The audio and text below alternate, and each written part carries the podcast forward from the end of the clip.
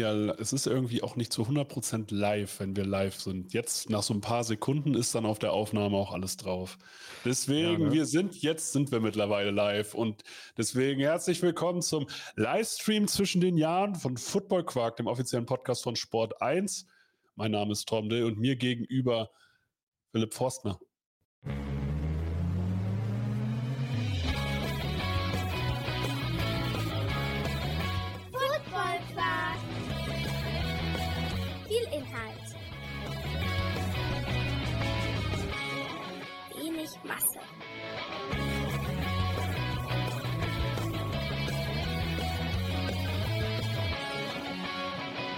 Ja, was geht, Torben?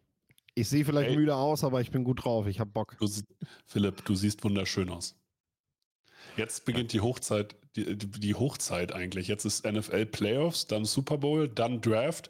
Also ich, also ich, wir haben es gerade schon besprochen. Für mich ist die Woche zwischen den Jahren etwas, da mache ich nicht so viel. Äh, und Philipp sagt, alter Falter, die nächste Zeit wird richtig tough das ist schön, wenn man, wenn man drei Weihnachtsfeiertage hat, an denen im Prinzip nicht gearbeitet wird äh, und du dann heute Morgen feststellst, verdammt, ja, das, was ja ich jetzt gerade anfange, das habe ich normalerweise ja. Dienstagmittag fertig. Ja, das ist ja, das ist ja dann der große Punkt. So ähm, normalerweise, wenn du so einen Angestelltenjob hast, ja irgendwann irgendwer wird schon deinen Kram machen, wenn du nicht da bist. Äh, jetzt sozusagen, wenn du den Auftrag hast, Vor äh, Vorstellungsmappen zu schreiben, ja, die sind ja nicht weg. Ist auch gut, dass sie nicht weg sind, weil die werden ja bezahlt. Also von daher ist das, glaube ich, auch ganz cool. Aber ähm, man, es ist dann schon ein zeitlicher Druck. Ja, klar. Und bei mir ist das sowieso, sowieso immer eine, eine sehr, also eine Zeit, wir haben halt, ja, du hast die Weihnachtstradition, äh, triffst dich mit der Familie, mit Freunden. Ähm, das möchte ich ja nicht missen. Das mache ich natürlich weiter. Und früher war es auch immer eine Zeit, in der ich in der ich auch zur Ruhe gekommen bin, wie man so sagt. Ich habe am 30. Geburtstag, meine Frau am 31. Ergo ist das so, so eh schon immer eine Phase gewesen, in der du lieber die Füße hochlegst und einfach Zeit mit Freunden und Familie verbringst, nicht nur halt über die Weihnachtstage. Und das Problem ist halt jetzt so, ist, das, im Prinzip hast du jetzt irgendwie zweieinhalb Tage, Mhm. Wenn du nicht an deinem eigenen Geburtstag noch wieder arbeiten willst, in die das jetzt alles reingekloppt wird und äh, ich weiß nicht, ich sehe mich schon mit Lorenz um äh, 5 Uhr nachts den Podcast aufnehmen, damit wir noch die College-Vorschau fertig kriegen, äh, damit ihr natürlich auf den Montag eingestimmt seid. Ich kann aktuell nicht versprechen, dass die am Montag da ist, weil äh, ich werde alles dafür tun, Lorenz natürlich auch, aber ich glaube, wenn wir noch technische Probleme bekommen und in so einem Moment hast du das meistens. Ja, natürlich, ja, ja äh, definitiv. Dann war es das. Dann haben wir keine Chance mehr, dann haben wir keinen Plan B mehr. Dann äh, könnt ihr aber auf sport.de auf jeden Fall ab morgen Mittag die Vorschau auf die beiden Halbfinalspiele lesen. Die kommt mittags, frühen Nachmittag kommt die da online, ähm, weil die werde ich morgen früh noch schreiben. Das ist dann quasi auch das Skript für den Podcast.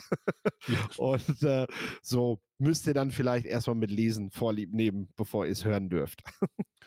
ja, aber hey, manchmal ist es eben so. Also das muss man einfach so sagen. Da bleibt einem halt auch wenig über. Man kann sich halt nicht zerteilen. Wo wir uns aber quasi zerteilen werden, ist äh, bei den NFL-Playoff-Folgen. Wir werden wieder jede Folge also, oder jedes Playoff-Duell mit einer eigenen Folge covern. Wir nehmen uns da wieder vor, so 20 Minuten Folgen zu machen pro, pro Duell, nennen wir es jetzt mal. Ähm, und die werden dann auch quasi ja täglich kommen. Also wir werden dann sozusagen, Philipp sitzt dienstags an der Vorschaumappe, wir nehmen Dienstagabend auf und stellen die dann online. Also ihr werdet dann wahrscheinlich täglich um 20 Uhr eine neue Folge online haben. Genau. Und das haben wir uns schon fest vorgenommen, aber dann kriegt ihr sozusagen immer so Dienstags eine Folge, Mittwochs eine Folge, Donnerstags eine Folge, Freitags eine Folge und sind dann komplett vorbereitet. Genau. Falls du mal keine Zeit hast, machen wir da einfach ein Hörbuch draus. Dann lese ich einfach die 15, 20 Seiten Vorschau-Mappe für RTL vor äh, dann seid ihr auch bestens vorbereitet. Ja, das ist, ne, jetzt müssen wir, jetzt müssen wir dazu sagen, ähm, ich habe es in den letzten Wochen hier äh, halbwegs in den Griff gekriegt. So die letzten acht bis zehn Wochen war ich, glaube ich, ganz gut, was das Thema Pünktlichkeit angeht. So, Da, ähm, ich bin auch schon mal gut eine, mal eine halbe Stunde oder eine Dreiviertelstunde zu spät zu, einem, äh, zu einer Podcast-Folge erschienen, weil beruflich halt Dinge dazwischen gekommen sind und dann auf einmal stehst du im Stau und du denkst dir, fuck, ich will eigentlich, wollte eigentlich schon längst in der Aufnahme sein und jetzt muss ich Philipp schon wieder anrufen. Mm. Die, die letzten acht bis zehn Wochen habe ich das eigentlich ganz gut hingekriegt. Ich habe mir unsere Aufnahmetermine auch schon im Kalender eingetragen und mir auch schon Pufferzeit eingetragen. Ich dadurch, wir haben uns ja jetzt immer auf diesen Mittwoch eingependelt, äh, normalerweise, dass wir mit, äh, Mittag, mittwochs mittags eigentlich unsere Podcastaufnahme haben. Äh, dadurch, dass das ja jetzt immer äh, so im Nachmittag, später Nachmittag ist, bete ich jeden Tag, dass mir nichts dazwischen kommt. So. Das wird auch noch spannend. Das heißt, ihr, ihr wisst halt sozusagen, wenn ihr dann um 20 Uhr diese Podcast-Folge hören werdet, Torben war pünktlich. Weil viel Pufferzeit nach hinten haben wir dann auch jedenfalls täglich auch nicht. Ja. Lass uns anfangen. Lass mal, lass mal, lass mal loslegen. GFL, GFL oder sagen wir es mal so, Verband, ich, ne, wir können es auch mal so einteilen, Verbandsfootball. Da gibt es eigentlich eine coole News. Ähm, ich weiß gar nicht, wie sehr die dich betrifft, wie viele Scouting-Mappen du dafür ein äh, sozusagen schreiben gar musst. Nicht. Aber RTL im Zuge dessen, dass sie American Football bekannter machen wollen und tun, macht mit Stefan Raab oder hat ein Format von Stefan Raab gekauft, so kann man es, glaube ich, dann auch sagen. Football on Ice. Promis auf dem Eis um Touchdowns. Ja, bei diesem Event kämpfen Promis auf dem Eis um Touchdowns in der SAP Arena in Mannheim und das Ganze am Super Bowl Wochenende.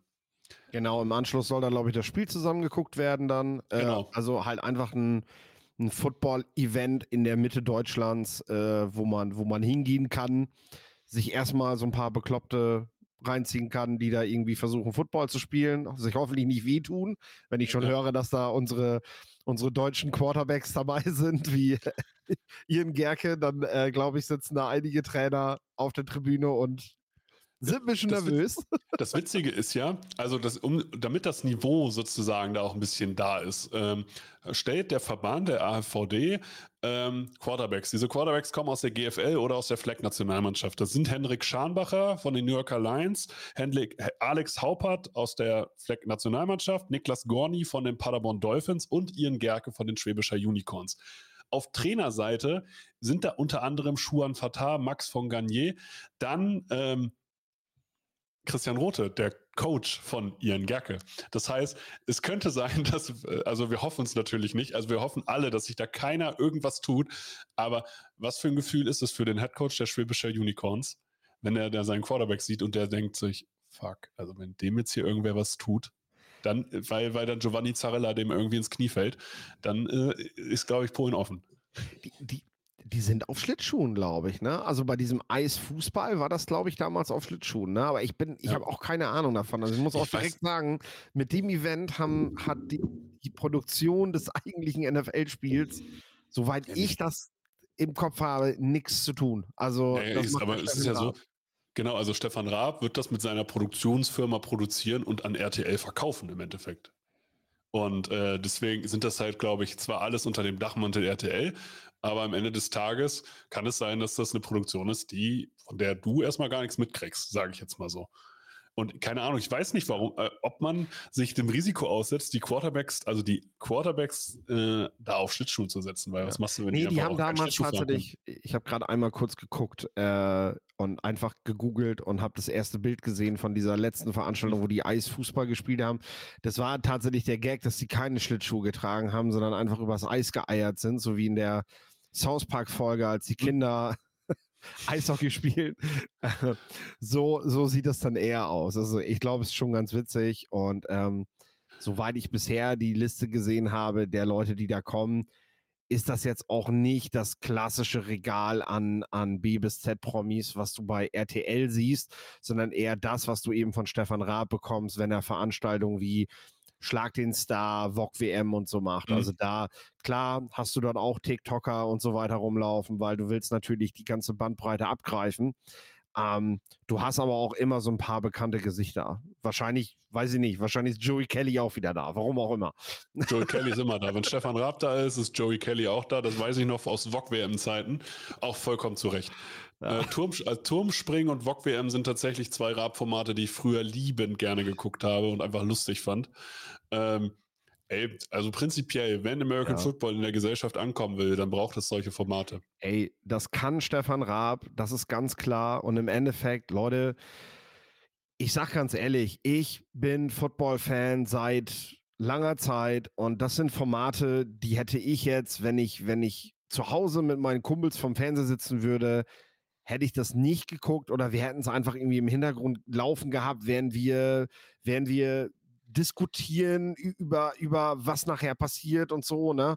Äh, aber wir hätten uns das sicherlich nicht mit Verstand reingezogen. Aber Hand aufs Herz, um uns geht es bei dieser ganzen Veranstaltung auch gar nicht. Es geht darum, dass dieser Sport wächst. Und am Ende des Tages schalten dort Leute ein, die den Super Bowl normalerweise nicht gucken würden. Und wenn sie diese Eisfootball sehen und das einfach zum Krachen komisch finden und dabei vielleicht Frank Buschmann mit Elton noch die eine oder andere Regel schon mal so ein bisschen, so ein bisschen so die, die Grundzüge des Footballs halt schon mal so erklärt dadurch, ne?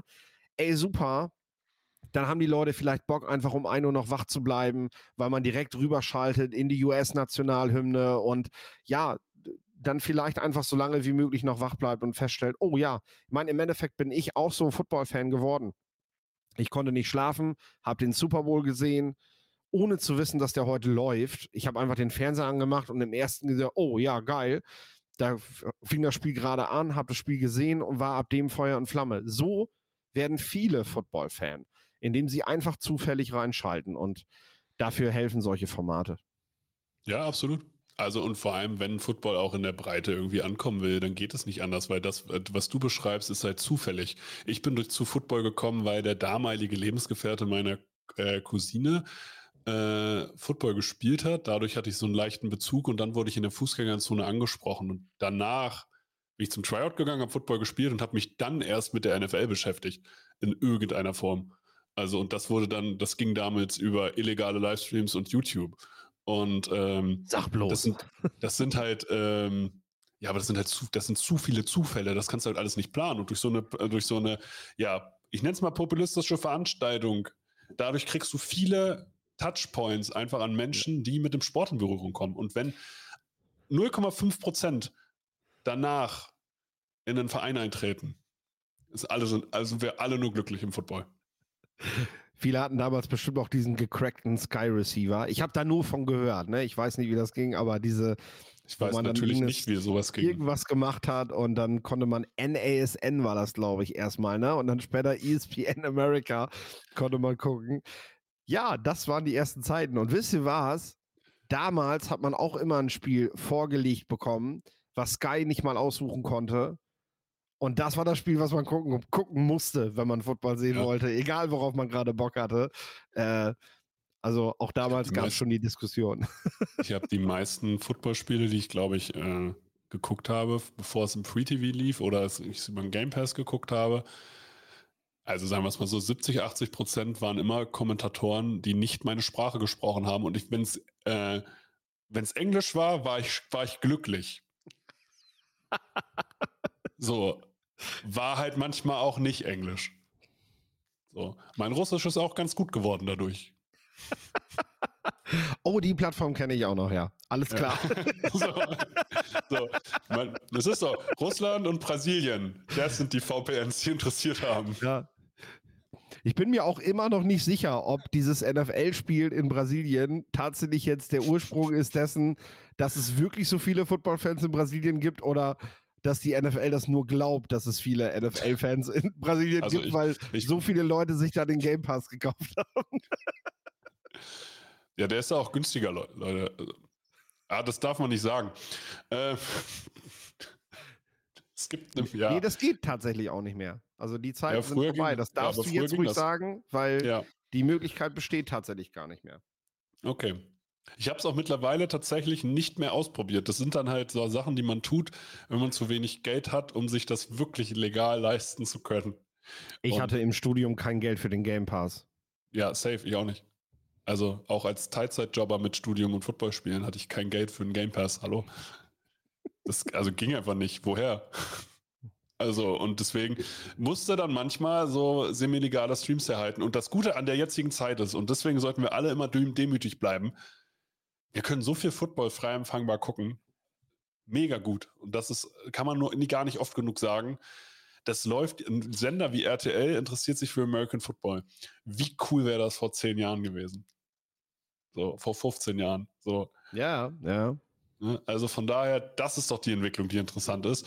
Und ähm, da kann man auch zum Ende des Jahres auch hierfür eigentlich nur dankbar sein. Und deswegen sind solche Formate wie Football on Ice oder wie man Football auf Eis, Football on Ice, ähm, haben ihre Berechtigung. Und wenn ihr es doof findet, dann guckt es nicht. Ähm, wir kommen, es sei denn, du willst dazu noch was sagen, kommen wir zu den. Nein, Mann, I lass loslegen. zu, den Razor, I, zu den IFM Razorback Ravensburg. Die haben ihren Fans nämlich ein Weihnachtsgeschenk gemacht. Die haben Brockhorn McGovern verpflichtet. Der hat mit zehn Jahren schon American Football gespielt und kommt aus der D2, aus der Bryant University. Jeder, der weiß, was bei den Razorbacks los war, eigentlich wollten sie absteigen, haben dann doch den freien Spot genommen, haben jetzt zu Weihnachten ihren Quarterback verpflichtet, der hoffentlich bis Ende des Jahres bleibt, weil da war ja letztes Jahr auch das große Drama mit ihrem Dänen, Kronberg Bjerre. Und ich wünsche dieser tollen Organisation aus Ravensburg, dass sie auf dieser Position jetzt einfach ähm, Ruhe haben und einen tollen Spieler verpflichtet haben. Die Two klingt toll. Wir sehen, für mich sind Importe erst dann spannend, wenn sie hier auf dem Feld stehen. Genau. Und das werde ich dann auch tun äh, damit ich dann, wenn wir vielleicht die Konferenzen oder so machen, dass wir dann äh, darüber auch ein bisschen mehr erzählen können als jetzt. Ja. Dann haben auch die Dresden Monarchs ihren Fans ein tolles Ei unter den Weihnachtsbaum gelegt. Ein finnisches Ei. Nico Barrow bleibt nämlich ähm, 1151 Yards erlaufen, 608 Yards gefangen. Warum spannend? Weil Finne und damit Europäer, was natürlich in Deutschland immer, also unter Verbandsspielregeln, ja einfach ein riesiger Mehrwert ist. So können wir es, glaube ich, zum Ausdruck bringen. Dann haben die, waren die Hildesheim Invaders sehr fleißig. Die haben nämlich Sam Dickey gehalten. Das ist der Linebacker, der letztes Jahr der Import-Linebacker. Montreal Harris Jackson bleibt und Wishon Mills bleibt. Jetzt fragen sich natürlich einige, warum haben die jetzt schon fünf US-Importe? Ich bin mir nicht ganz sicher, ob der Harris Jackson als Import zählt, weil soweit ich weiß, hat er nicht professionell Football äh, in Amerika gespielt, so weder auf der Highschool noch auf dem College oder so und dadurch fällt der wieder nicht unter diese A-Regelung. Ähm, also da gibt es auf jeden Fall irgendeinen Sonderstatus, meine ich. Das ist jetzt aber wirklich, ich habe was gehört und kann es jetzt nicht krass belegen. Ähm, auf jeden Fall immer gut, wenn Importe bleiben. Dass der Sam Dickey bleibt, halte ich für eine sehr, sehr gute Verschle äh, Verstärkung. Von daher, wer auch noch sich gut verstärkt hat, sind die Paderborn Dolphins. Die haben nämlich mit Matthias Koch einen erfahrenen O-Liner aus der GFL 1 Süd geholt. Der kommt von den Marburg Mercenaries und möchte die Paderborn Dolphins verstärken und in die Playoffs führen. Und zusätzlich haben auch sie ihren Quarterback veröffentlicht. Zachary Whitehead, der war die letzten drei Jahre äh, Quarterback bei den Selna Jogi Crocodiles aus Finnland, hat damit Europaerfahrung, hat damit schon bewiesen, dass er auch bei Vereinen längerfristig bleiben kann. Das heißt nämlich auch immer, gibt ja immer Rückschlüsse. Wenn du Jahr für Jahr ein anderes Team hast, dann kann es sein, dass du dich entweder hochgearbeitet hast, oder dass man zwar deine sportlichen Leistungen schätzt, du aber charakterlich schwierig bist und man es dann nicht länger mit dir aushält. Und wenn du aber drei Jahre irgendwo erfolgreich bist durchgehend, dann ist das meist, spricht das meistens für den Spieler. Ja, und jetzt wissen wir auch, warum sie eine Sauna gebaut haben in Paderborn oder gerade dabei sind. Eben. Also, und vielleicht kommen ja noch ein, zwei andere Jungs rüber. Wir wissen es nicht. kommen wir zu European League of Football. Hier müssen wir es so machen. Wir können nicht jedes Signing besprechen. Aber wir können erstmal sagen, die Paris Musketeers haben mit Zach Edwards verlängert. Zach Edwards ist einer der besten Quarterbacks in der ganzen Liga in Europa. Ähm, gutes, Ze äh, gutes Zeichen. Dann haben die Prag Lions einen DB verpflichtet, Peter Lundström von den Potsdam Royals cooles Signing, weil vom aktuellen GFL Bowl Champion jemanden zu verpflichten, ist immer ein cooles Signing, gerade als, sagen wir mal, schwächere Franchise, die jetzt nicht so renommiert ist. Sicherlich cool. So, soweit können wir das Ganze, glaube ich, runterbrechen. Dann finde ich es cool, was die Burning Thunder gerade machen. Die haben nämlich Ali Khalife von den Simon Milano zurückgeholt, wieder in seine Heimatstadt. Der kommt nämlich eigentlich auch wie von den Adlern, ist dann zurück, ist dann nach Mailand gegangen, ist jetzt wieder bei den Thunder. Finde ich super. Und sie haben Simon Otto äh, zurück in die ELF geholt. Der war schon mal bei den Galaxy, aber die letzten zwei Jahre bei den Kyopio Steelers und wird da auch die Secondary der Berlin Thunder verstärken. Also auch hier Einheimische verpflichtet. Warum sage ich das so deutlich? Weil ähm, es schwieriger ist, gute Einheimische zu finden oder gute Nicht-Importe zu finden, als gute Importe zu finden. Und irgendwas ist bei den Hamburg Sea Devils los, wir wissen es noch nicht ganz genau, weil Evans Yeboah, Defensive Tackle, der schon mal bei den, der von den Berlin Bears kommt, bei den New Yorker Lions war äh, und bei den Hamburg Sea Devils die letzten Jahre Starter war und Pro Bowler, dieser Defensive Tackle geht zu den Munich Ravens, geht also mit Kendrick Allison mit, geht mit äh, Gerrit Brandt mit. Und sie verlieren ihren US-Linebacker Maurice Wright, der letztes Jahr 45 Tackle, 5 Tackle for Loss, zweieinhalb Sacks gemacht hat, bis zu seiner Verletzung. Aber sie verlieren ihn nicht an irgendeinen Top-Club, sondern sie verlieren ihn in die zweite Liga, in die GFL 2 Nord, an die Rostock Griffins. Sie verpflichten auf der anderen Seite zwei absolute Top-Importe. Mit Javarian Smith, der letztes war, der kommt, von den Allgäu Comets, und mit Jarvis McClan von den Raiders Tirol, der war davor bei den Crocodiles, also bei den Cologne Crocodiles. Die Javarian Smith, einer der besten Quarterbacks, und Jarvis McLam seit Jahren in Europa, egal ob GFL oder ELF, einer der besten Right Receiver. Aber was für ein Gefühl geben dir diese Signings? Weil du hast jetzt natürlich deine US- Spots in der Offense wirklich elitär besetzt, das kann man so sagen, und auch nicht nur elitär besetzt, und du weißt eigentlich auch, diese, diese Kombi, die, das wird funktionieren. Sowohl der Right Receiver wird funktionieren, als auch der Quarterback wird funktionieren. Der Quarterback ist auch beweglich, das heißt, selbst wenn deine O-Line ein bisschen struggelt, der wird dir auch aus Broken Plays ein bisschen was machen, weil das hat er bei, kennt er von den Comets. Aber was gibt dir das für ein Gefühl, wenn auf einmal so Leute wie Gerrit Brandt oder Evans Jeboa, und Evans Jeboa war jetzt drei Jahre in Hamburg, wenn die ja. gehen. Also, wir haben ja schon mal darüber gesprochen, dass es zu diesem Zeitpunkt noch schwer ist, vorauszusagen, ob das wirklich alles ein Downgrade ist, was die Sea Devils gerade machen. Also, dass es einfach hm. nicht mehr die Mittel oder Möglichkeiten gibt, die man vorher hatte. Oder ob es dort einfach einen neuen, ja, ob es dort einfach eine Veränderung gibt, ne? Weil, ja. ähm, also Deutungen in beide Richtungen sind möglich. Du kannst sagen, ey, die sind da eindeutig schwächer geworden, der Leistungsträger ist weg, das ist nicht gut und ja, natürlich klingt Javarian Smith cool, aber unterm Strich ist diese Mannschaft nicht besser, sondern eher schwächer geworden. So, jetzt ist aber auch so, dass du hier eine ganz klare Verschiebung der mhm. Qualitäten mhm. in diesem Kader siehst. Also, ich meine, die Sea Devils haben gerade einen klaren ja, wenn man so, wenn man in, in NFL-Sprech bleiben will, eine Art Rebuild. Ähm, du hast den Trainer gewechselt, du hast den Defensive Coordinator gewechselt, du hast den Offensive Coordinator gewechselt, also du wechselst den Quarterback aus, du veränderst ganz viel, weil du in den letzten Jahren mit der Mannschaft zwar immer oben mitgespielt hast, aber mit dieser Philosophie, wir bauen uns upfront in der Defense auf, stoppen den Gegner, haben richtig, richtig starke D-Liner und darüber läuft unser ganzes Spiel. Und dann haben wir Glenn Chunga noch als Running Back. Klar, diese Geschichte mit der mit der weißen Nase, äh, die ist sicherlich nicht im Playbook der Hamburg Sea Devils gewesen. Also das haben die mit Sicherheit anders geplant. Äh, und ähm, das ist die Philosophie gewesen. Und am Ende haben sie festgestellt, hat nicht funktioniert in der European League of Football, um damit Titel zu holen.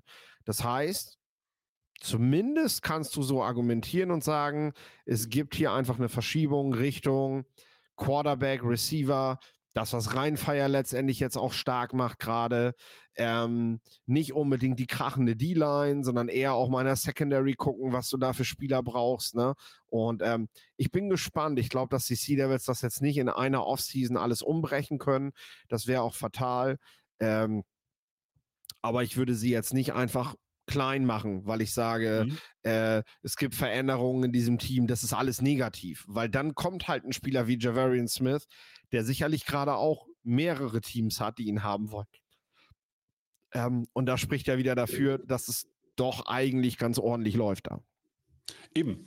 Also natürlich, dass ein Gerrit Brandt geht oder auch ein Robin Fench, der Center, der ist zu den Madrid Bravos gekommen, da kommen wir als nächstes zu. Ähm, das sind so Zeichen, aber vielleicht hat man einfach festgestellt, hey, unser jetziger Kader hat ein Ceiling und dieses Ceiling reicht uns eigentlich nicht aus. Und dann sind das natürlich verdiente Spieler und auch sehr, sehr gute Spieler, aber ähm, die muss man dann ziehen lassen, um sozusagen Spieler mit vermeintlich mehr Potenzial zu holen. Die bringen dir vielleicht weniger Baseline, aber innerhalb des Systems würden sie dann funktionieren. Ich bleibe, also ich, ich finde es total gespannt. Also ich finde die Signings McClam und Smith finde ich richtig stark. Das andere macht meine einfach, macht einen einfach nur skeptisch. Aber natürlich, man sieht ja die Verbindung zu den Ravens, dass da ein paar Leute hingehen, weil der, weil der Coach sozusagen mit dahin gegangen ist. Das passiert ja häufig. Also, das ist jetzt nicht nur so ein Hamburg Sea Devils Ding. Natürlich. Und es sind auch nicht alles Hamburger Jungs, die bei den Sea Devils so. gespielt haben. Und auch in einer Stadt wie Hamburg bist du natürlich, ja, Großstadtleben gewohnt, sag ich mal. Also, ja. ähm, ich glaube, Menschen, die in einer Big City leben, sind sowieso eher dazu geneigt, mal den Standort zu wechseln, als jemand, der irgendwo fest verwurzelt auf dem Land irgendwo sitzt und seine Stunde mit der Bahn jedes Mal zum Training fährt.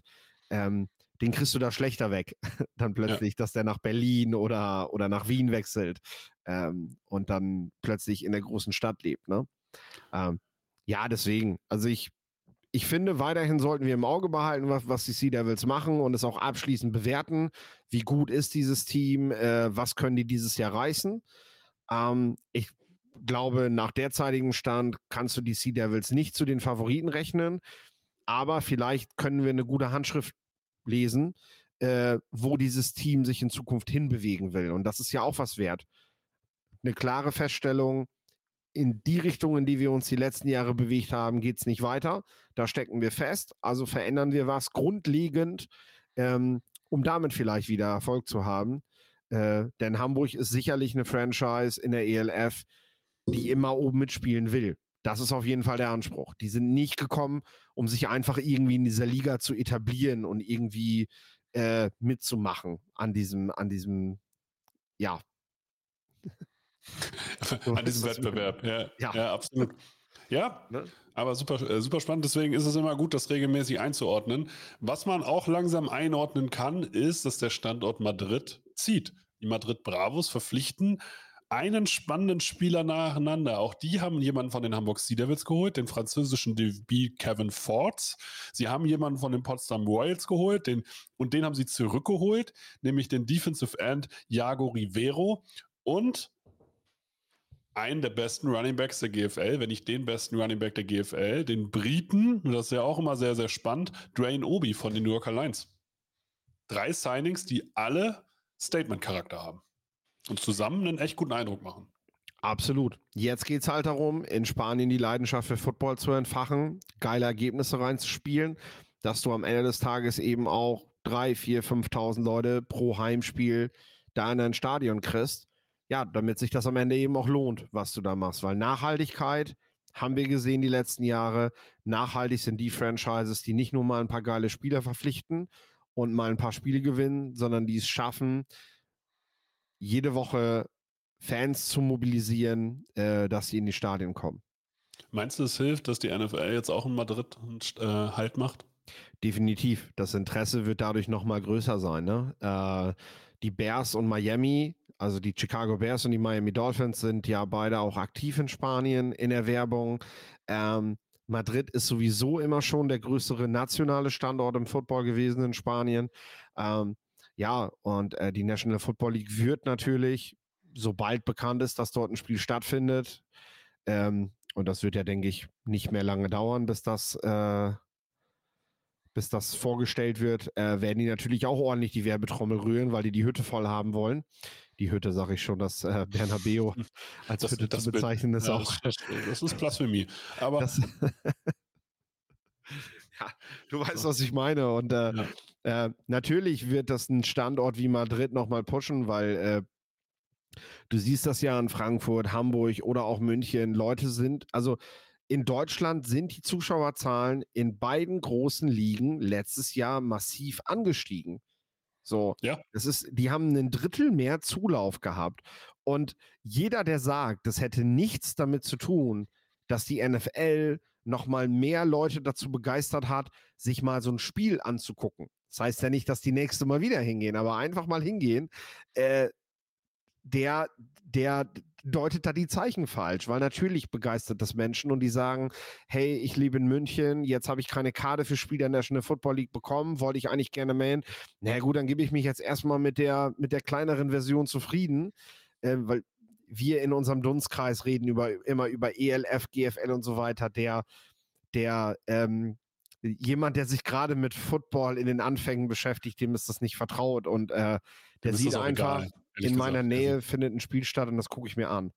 Also das darf man halt echt nicht unterschätzen. Wir in unserer Football-Bubble, ja. die die Unterschiede zwischen Verband, Liga, Ligaverband und ELF als Franchise kennen. Ne?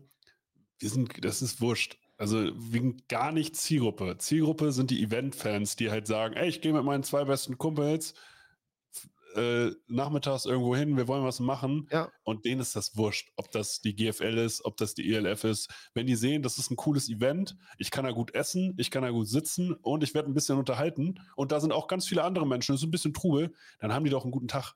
Genau. Es gibt halt Leute, die haben jetzt unter dem Christbaum das neue Mahomes-Jersey liegen so. gehabt und die wollen das gerne im Mai mal ausführen. Und ja. dann gehen sie halt in den nächstgelegenen Ort, ins Stadion, tragen ihr Trikot in Rot, Rot-Gold und äh, ja, freuen sich, dass sie, dass sie halt ein Spiel sehen können und dabei mit anderen Gleichgesinnten über Football labern können. So. Darum ja. geht es auch ganz oft. Und das ist gut. Das ist gut, dass es so ist. Deswegen, das macht ja auch dann Football wieder aus, dass du mit einem Mahomes-Jersey zu den Munich Ravens gehen kannst. Und alles cool ist. So, von daher. Ja, mit einem T-Shirt der NFL kannst du da hingehen. so, ja. Oder halt auch gar nicht. Also du kannst auch einfach ganz normal rumrennen. Das ist alles wurscht. Ähm, ich glaube schon. Ja. Dann, dein Lieblingsteam hat einen Quarterback verpflichtet. Die Helvetic Guards haben von den Barcelona Dragons Carlton Aiken verpflichtet. Wie kommst du eigentlich auf die Barcelona Dragons? Habe ich irgendwo gelesen. Ich weiß gar nicht, ob, ob das stimmt. Nee, der kommt aus den USA. Kommt der direkt aus den USA? Warte, hier 2022er Football äh, Roster, bla bla bla, Carlton Aiken. Ja, sehe ich hier. Ich sag die ganze Zeit, der hat letztes Jahr bei den Barcelona Dragons gespielt. Das erzähle ich hier, habe ich Philipp im, im Vorhinein natürlich auch durchgehend erzählt. Und jetzt ja. lässt er mich, jetzt lässt er mich hier so auflaufen. Warte mal, wo, jetzt muss ich natürlich hier meine Quelle prüfen. Das ja, machen wir jetzt hier auch im Live. Nein, du hast, du hast, du hast recht. Ich glaube, der hat letztes, der, ich glaube, der hat ein paar ja. Wochen für die Barcelona Dragons gespielt. Ja, du hast recht. So. Ist nicht ja. schlimm. Aber er hat auch nicht die komplette Saison gesagt, äh, gemacht. Das können wir mal dazu sagen. Aber ich meine, er hat letztes Jahr ein paar Wochen für die Barcelona Dragons gespielt, hat damit schon Europa-Erfahrung und hat anscheinend so überzeugt, dass er äh, ja, wieder einen Vertrag gekriegt hat, jetzt bei den Helvetic Guards. Freut dich das? Hast, hast du eigentlich Helvetic Guards Fanware? Ich habe ja gesagt, ich habe vor 20 Jahren schon in der Bettwäsche geschlafen. So, warum hat niemand von den Helvetic Guards, also liebe Football Community, schreibt den Helvetic Guards, dass Philipp Forstner Fanware braucht. Tut uns bitte den Gefallen. Ich, ich trage es dann auch im Podcast, ich schwör's. Ja, ja, auf jeden Fall. Es tut mir sehr leid. Auf jeden Fall musst du das dann machen. Aber wenn die jemand Einfluss. die Helvetic Guards so supportet wie du, dann muss das auch ein bisschen ja. unterstützt werden. Aber ich muss jetzt mal die Arbeit von Norm Chow an dieser Stelle kritisieren. Ähm, ja, weil? Äh, mir geht es tatsächlich nicht darum, dass Carlton Aiken äh, bereits ein Spieler ist, der in Barcelona gespielt hat und so, sondern die Erwartungshaltung an Norm Chow ist sicherlich immer die gewesen. Das ist ein total erfahrener Coach, der seit 50 Jahren im College und in der NFL ge gearbeitet hat. Und selbst wenn Carlton Aiken jetzt gerade aus den USA kommt, ist das ein Spieler, der aus einer Region kommt, die überhaupt nicht Norm Chow Gebiet ist. Also ähm, der hat halt immer an der Pazifikküste, Mountain West, in den Rockies und auf Hawaii gearbeitet. Ähm, das ist seine Region, in der er auch heute noch viele befreundete Coaches hat. Der hat mit Philip Rivers gearbeitet. Philip Rivers ist, glaube ich, jetzt in ist der in Louisiana oder so irgendwo als Highschool-Coach un unterwegs? Eins von seinen Kindern, oder wie? Nee, Philip Rivers tatsächlich selber. Äh, ja, ne? also und, nee, ich meine, also eins von seinen Kindern coachen, weil die mittlerweile. Wahrscheinlich, ja, wahrscheinlich. So. Oder, oder fünf gleichzeitig, das kann auch sein. Ja. Ähm, auf jeden Fall erwarte ich oder ich, ich könnte mir vorstellen, dass auch die Helvetic Guards ihn geholt haben als Coach, damit er genau dieses Netzwerk nutzt. Und ja. Carlton Aiken mag ein guter Quarterback sein, aber es sieht mir gerade nicht danach aus, als hätte Norm Chow sein großes Netzwerk genutzt, um einen neuen Quarterback zu finden. Und ich sage ganz ehrlich, der Anspruch von Norm Chow sollte sein, mit der Vita, mit den Quarterbacks, die er in seinem Leben bereits aufgebaut hat, mhm. äh, dass er jedes Jahr einen US-Import hat, der der beste Quarterback in Europa ist, weil er einfach über Kanäle verfügt und über, über Mittel, die kein anderes ELF-Team hat, wenn es darum geht, einen neuen Quarterback zu finden. Und auch den Blick dafür hat. Der Norm Chow hat auch immer an, an kleineren Colleges großartige Quarterbacks gehabt. Der hat mit Carson Palmer gearbeitet, an, an, an, an äh, wo man, wo man halt auch nicht gedacht hat, dass, äh, dass, äh, dass du den da deine Schule kriegst. Ne? Und auch heute hat er immer noch, wie er selber sagt, gute Kontakte zu diesen Quarterbacks. Also ehrlich gesagt, äh, wie gesagt, nichts gegen Carlton Aiken, äh, ne, kann ein sehr guter Quarterback sein. Ist, ich, ich kann nur gerade keine Verbindung herstellen, die die beide mit, die die beide mit, miteinander haben. Und äh, wenn keine Verbindung besteht, ist das für mich erstmal kein gutes Zeichen, weil ich erwarte, dass er genau diese nutzt für hm. die ich kann, ich kann dazu eine, äh, eine, nette Geschichte, nette Geschichte erzählen, was man von so einem US-Coach erwartet. Natürlich äh, meint Philipp jetzt nicht, dass er einen Spieler eines Kalibers von Palmer oder Rivers hier rüberholt. Aber äh, zum Beispiel, ich habe unter Joe Roman damals äh, trainiert und der ist immerhin College, Junior College Hall of Fame Coach gewesen drüben und hat auch an sozusagen mehreren Colleges wirklich hochklassig gearbeitet, hat, hat Bücher geschrieben, worauf sozusagen das Defense-System der Patriots basiert oder basiert hat. Und ähm, also wirklich ein renommierter Coach. Und der hat damals äh, Griffin Neal aus der Div Division 3 geholt. Also kein Mensch guckt sich Division 3 Football an im Endeffekt. Also weder NFL, Scouts etc. Dieser Typ war aber so gut, dass er, nachdem er in Deutschland war, ähm, ein Probetraining bei den Saints gekriegt hat. Also bei den New Orleans Saints. Und Joe Roman kannte den, kannte den Coach, der den halt in der D3 äh, gecoacht hat. Und aufgrund dieser Empfehlung, da hat er sich das angehört, gesagt, ja, okay, den hole ich mal nach Europa. Und also, das ist alles immer gar nicht so, ja, Philipp meint damit nicht so, hey, hol mir das nächste NFL-Prospect, was Nein. nicht in die NFL geschafft hat. Griffin Neal nach seiner College-Karriere hat der nicht an die NFL gedacht weil die Three, das funktioniert nicht. Genau. Aber trotzdem können das ja richtig krasse Quarterbacks sein. Genau. Die in Europa einfach funktionieren.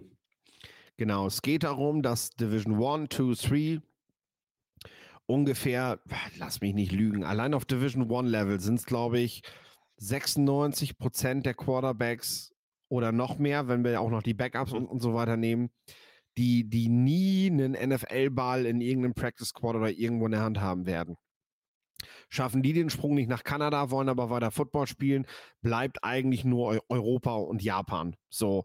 Und Norm Chow kennt halt so viele Leute, dass du da eben kein Scouting brauchst, sondern dass die man, man, man spricht miteinander. Ne? Und ja. wenn ich halt einen Quarterback habe in meinem Team, ich bin Trainer eines Division 2, vielleicht bin ich auch nur der QB-Coach eines Division 2 Teams, und ich habe einen Kontakt zu Norm Chow und der Quarterback sagt zu mir äh, bei seinem vorletzten Spiel, ey, ganz ehrlich, es fragt immer noch keiner an und so weiter. Ich will noch nicht aufhören. Ich möchte gerne nächstes Jahr weitermachen, aber er darf halt am College nicht mehr spielen. Dann sagt der, Junge, ich finde, du hast noch was drauf.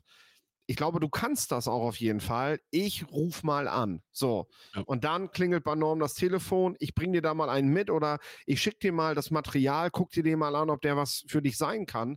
Ähm, weil ich finde, der Junge hat diese Chance verdient. Der möchte einfach noch ein paar Jahre spielen. So. Und ich so glaub, kommt es dann zustande.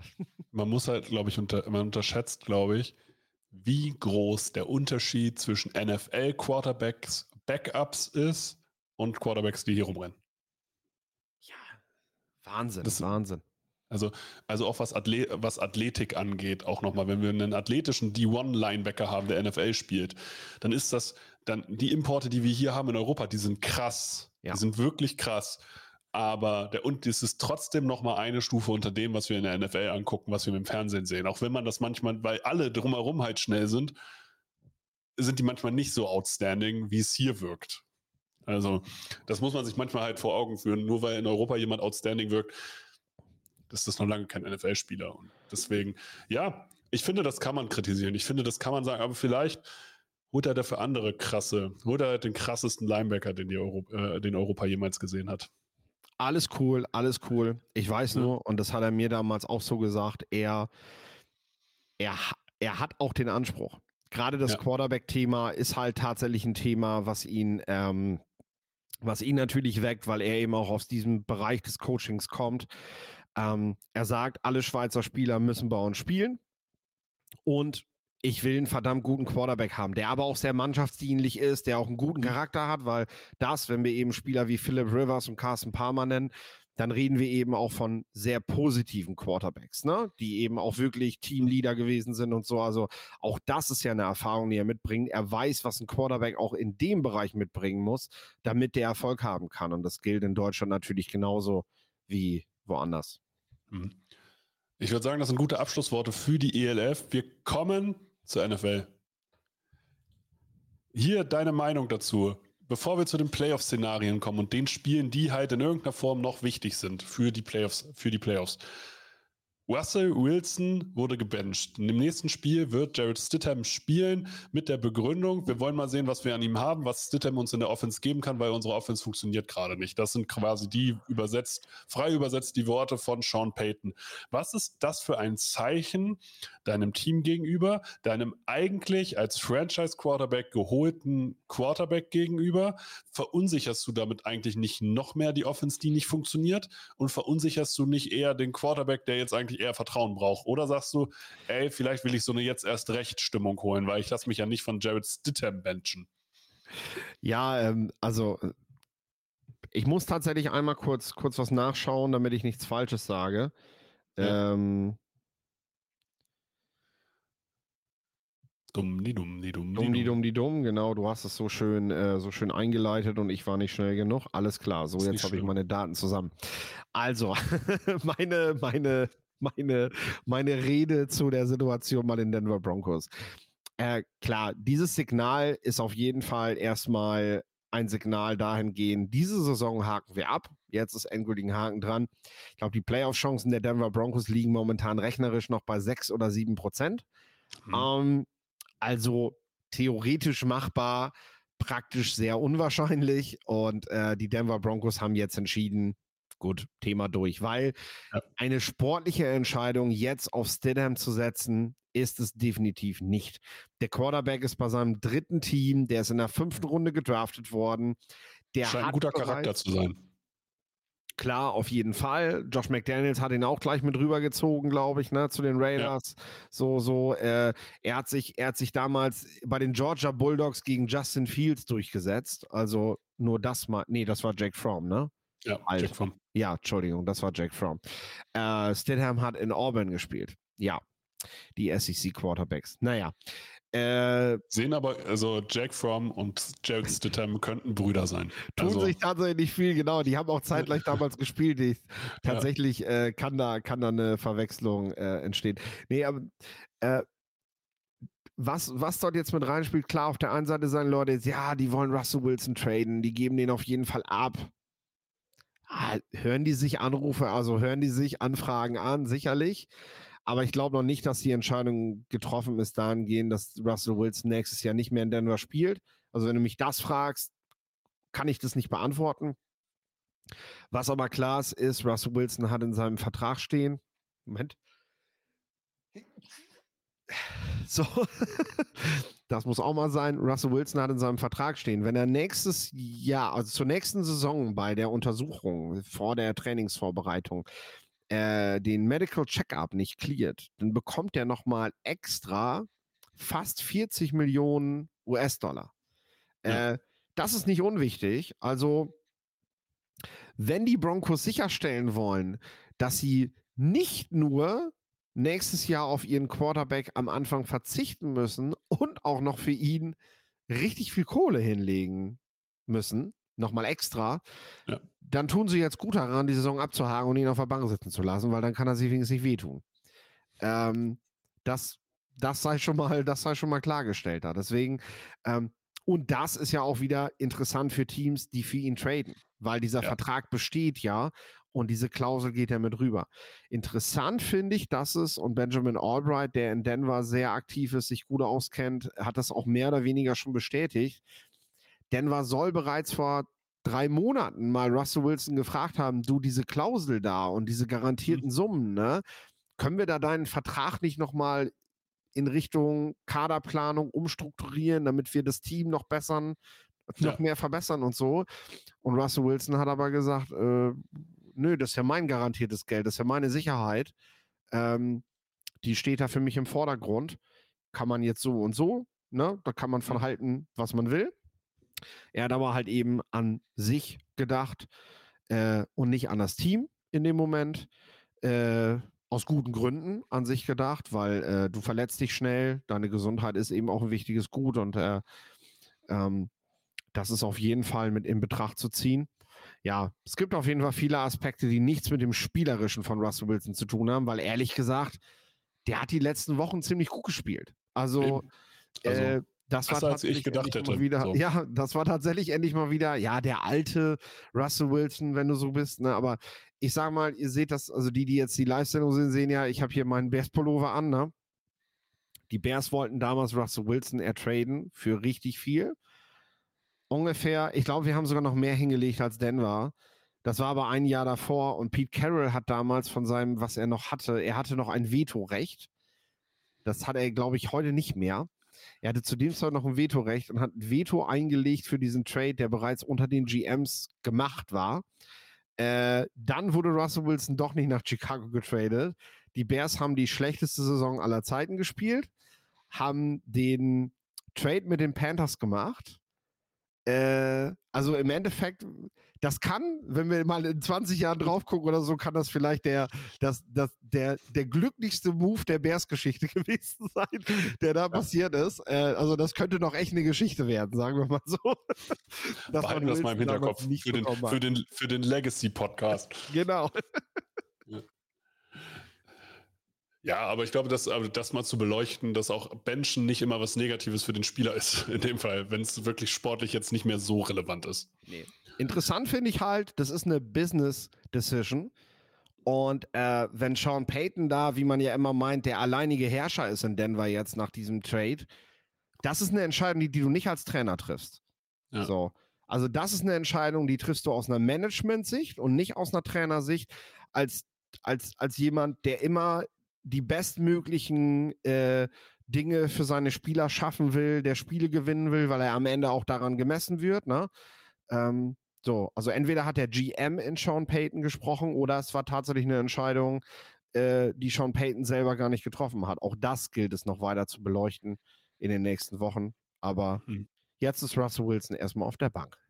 So.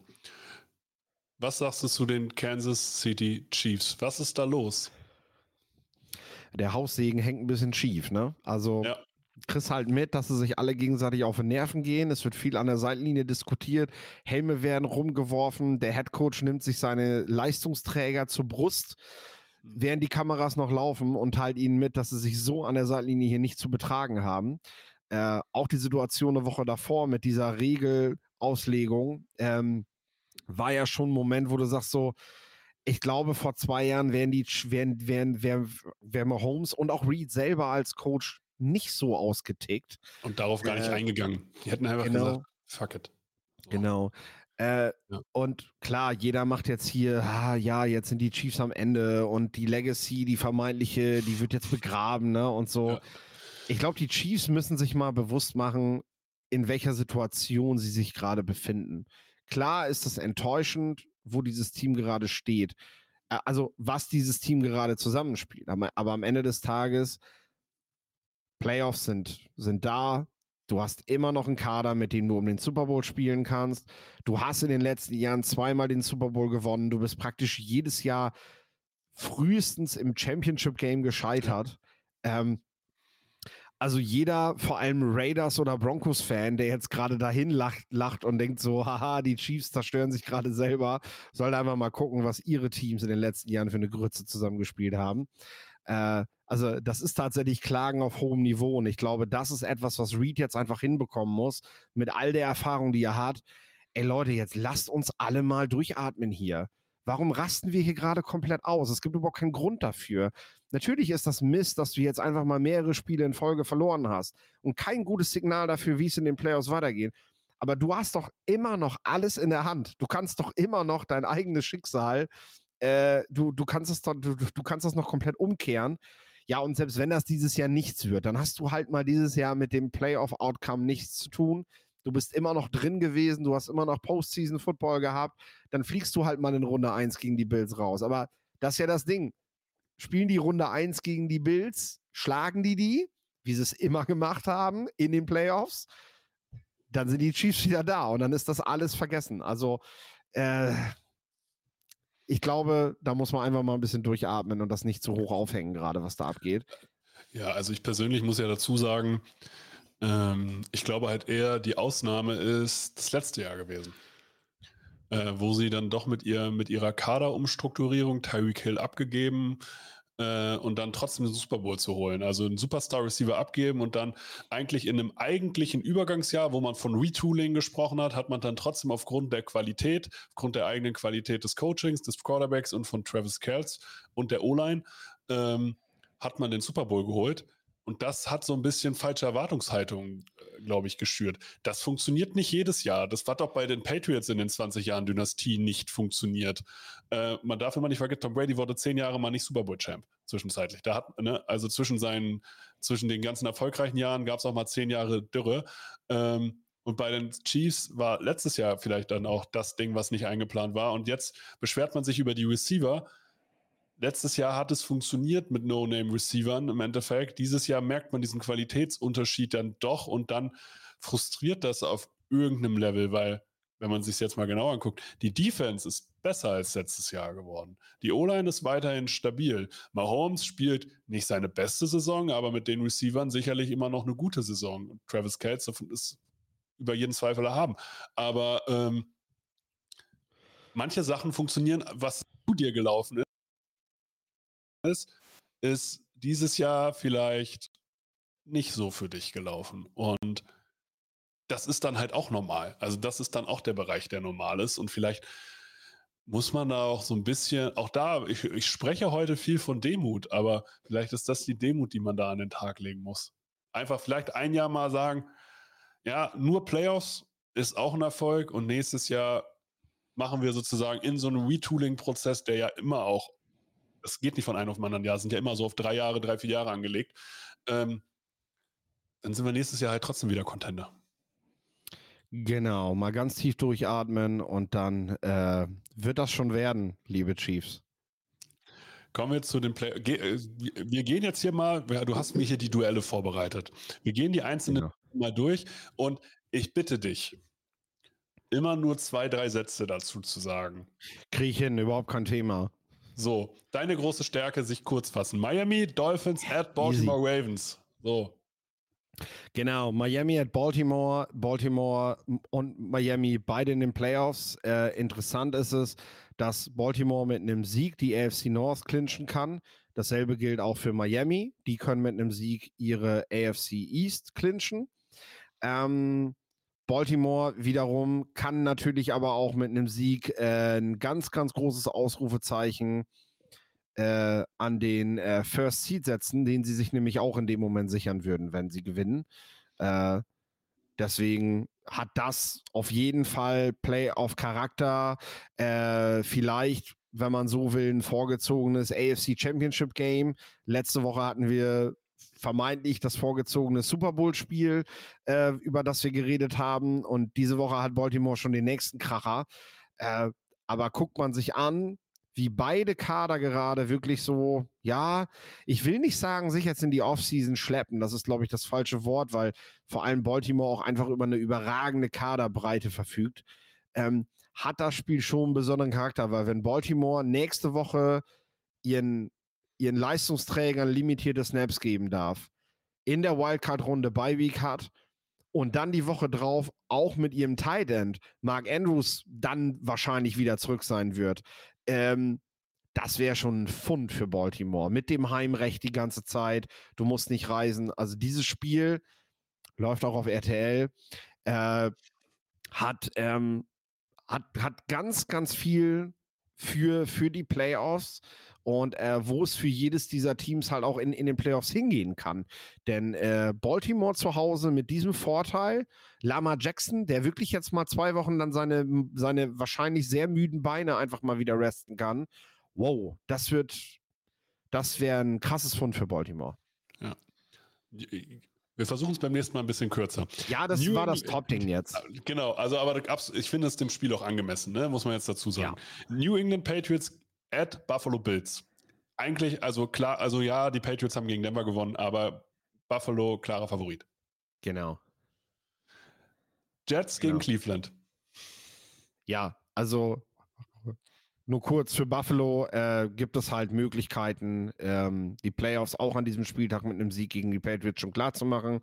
Und ähm, dasselbe gilt natürlich auch in Bezug auf äh, Cleveland gegen die Jets. Cleveland kann einfach hier mit einem Sieg die Playoffs klar machen.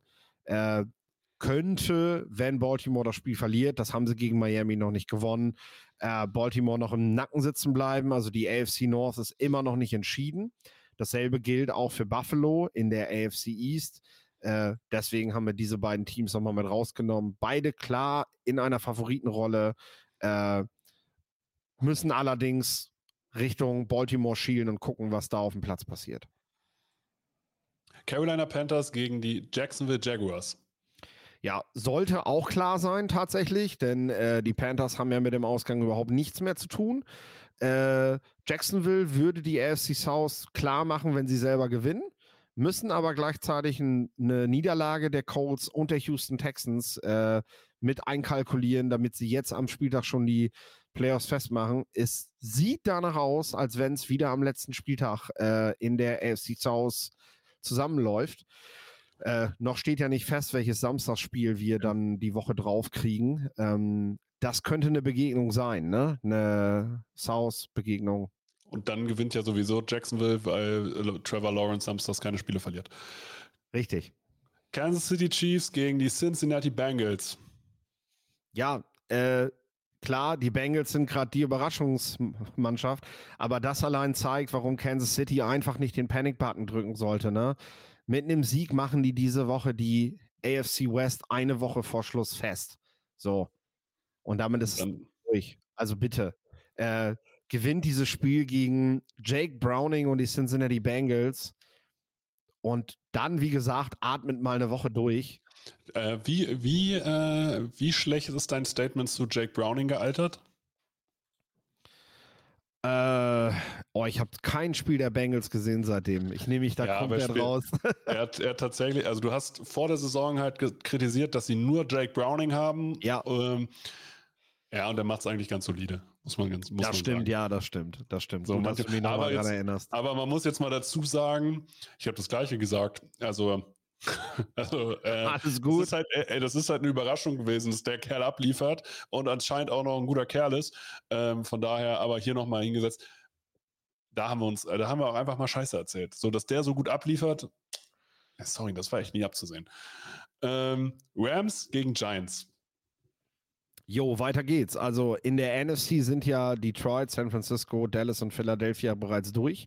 Äh, trotzdem ist da auch das Rennen noch richtig, richtig eng und ähm, die Rams spielen diese Woche mit einem Sieg für die Playoffs, wenn gleichzeitig Seattle verliert. Arizona Cardinals gegen die Philadelphia Eagles wir haben ja schon gesagt, Philadelphia ist durch, aber für die Eagles geht es darum, die NFC East äh, für sicher klar zu machen. Wir haben über den Heimvorteil geredet. Dallas seit Anfang September 2022 kein Heimspiel mehr verloren. Philly will sicherlich, wenn sie in den Playoffs nochmal auf Dallas treffen, selber zu Hause spielen.